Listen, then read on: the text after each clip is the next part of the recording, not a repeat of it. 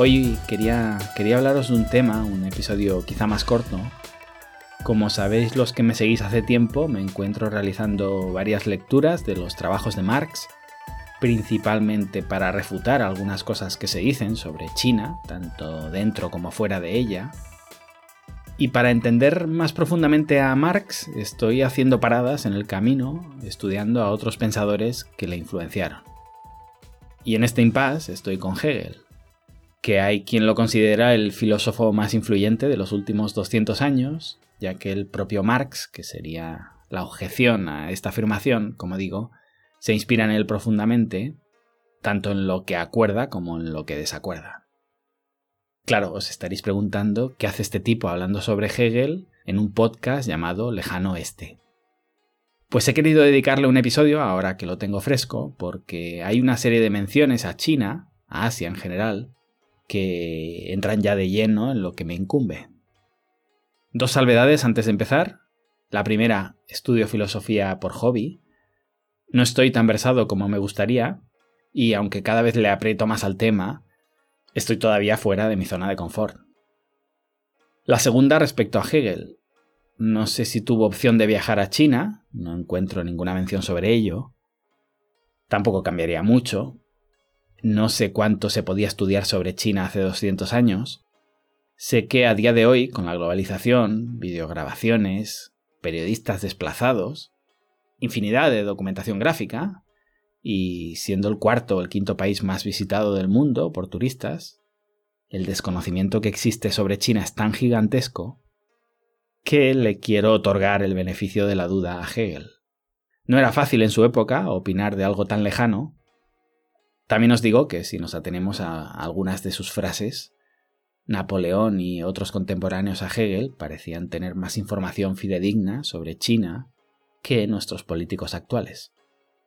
Pensábamos que la ignorancia se solventaría cuando liberalizáramos la información, y ahora vemos que no, que debe haber más variables porque esto claramente no está ocurriendo.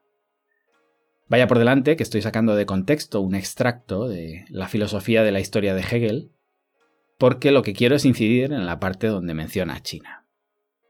Hegel entiende la historia de la humanidad como el tablero de juego en el que se deciden los conflictos de soberanía entre los pueblos. Según Hegel, si analizamos la historia, en todo momento ha habido un hegemón. Aquí ya entro en, en mi primer conflicto, ya que no comparto la idea. Para mí los países son entidades imaginarias que se van agregando y desagregando en función de decisiones espontáneas entre individuos, como las que se dan en las guerras, en tratados, traiciones, o, en muchas más ocasiones de las que pensamos, decisiones sí, pero causadas por catástrofes climatológicas puntuales, accidentes geográficos que el ser humano ha ido encontrando a su paso, etc. Es decir, por llevarlo a un ejemplo real, que Melilla sea española y Gibraltar no, para mí es un capricho de la historia llevado a cabo por millones de decisiones unipersonales combinadas. No porque históricamente hace cuatro mil años se supiera que Gibraltar no iba a ser española, cuando ni siquiera España existía. A mi juicio, no, tiene mucho sentido agregar a los gibraltareños como británicos o a los melillenses como españoles, aunque, aunque noto ya los puñales en mi espalda. Tampoco tiene sentido, para que entendáis por dónde voy, agregar a los salmantinos como españoles, pero no se me suele entender cuando digo esto, así que prefiero utilizar la dicotomía Gibraltar-Melilla, ya que tenemos demasiado anclada la, geografía, no, la real, sino la que estudiamos en clase, como método para entender la división entre los países. La geografía es la asignatura que, que tiene como misión imponernos el pensamiento de agregación de ese ente imaginario que son los países.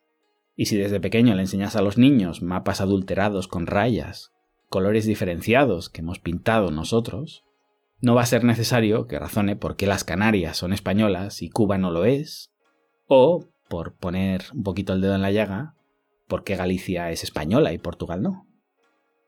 Y ojo, Canarias como país también sería otra representación imaginaria. No ataco a los estados-nación modernos para beneficiar a nacionalismos regionales, estos serían otra construcción igual de imaginaria que la anterior.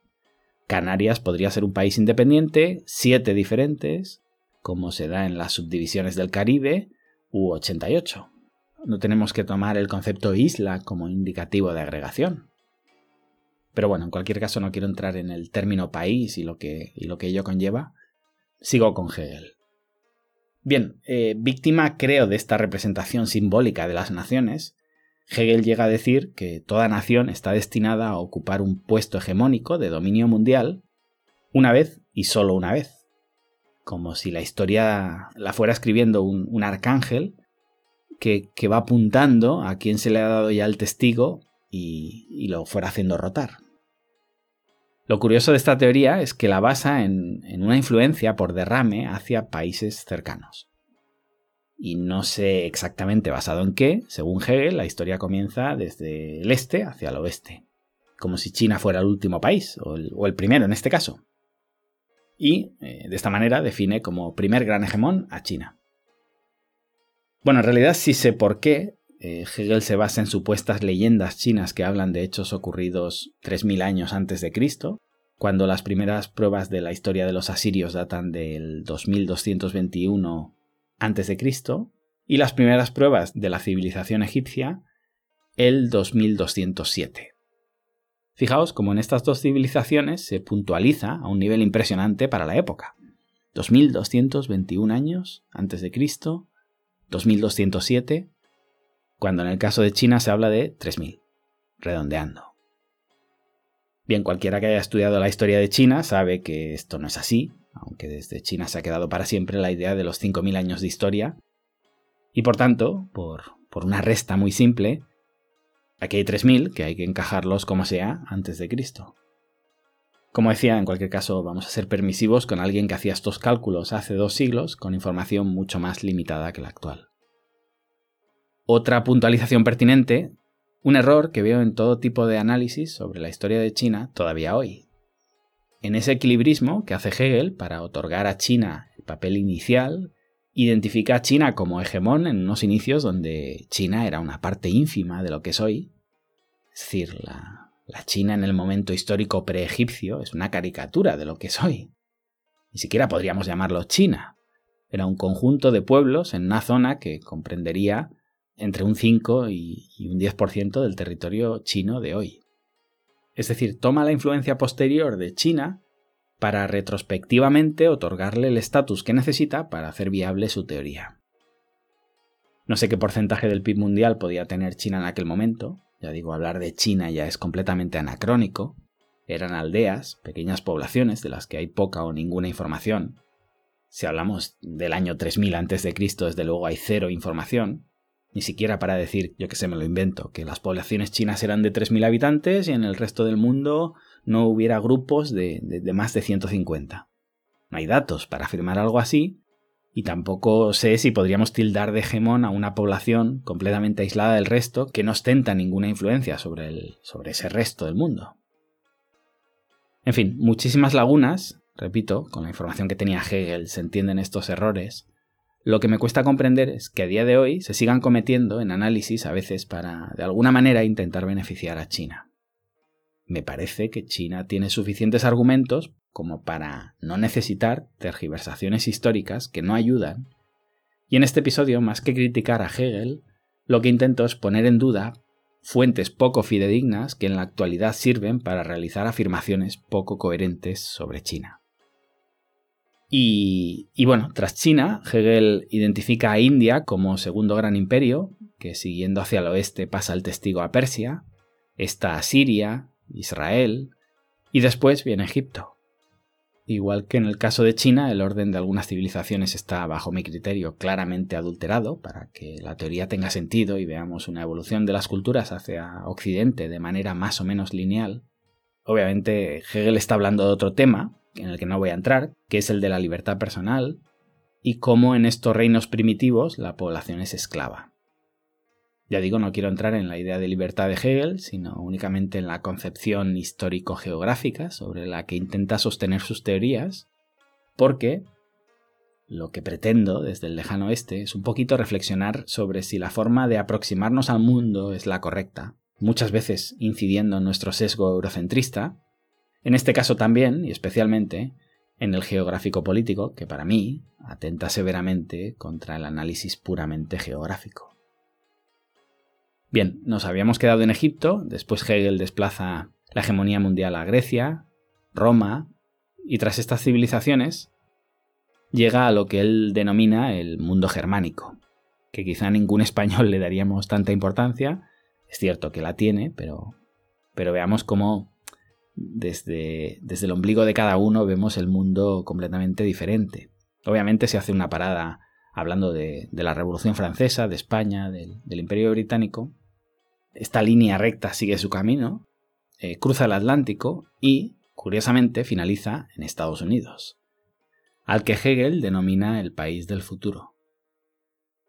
No he encontrado nada posterior a la apuesta de Hegel por la hegemonía norteamericana.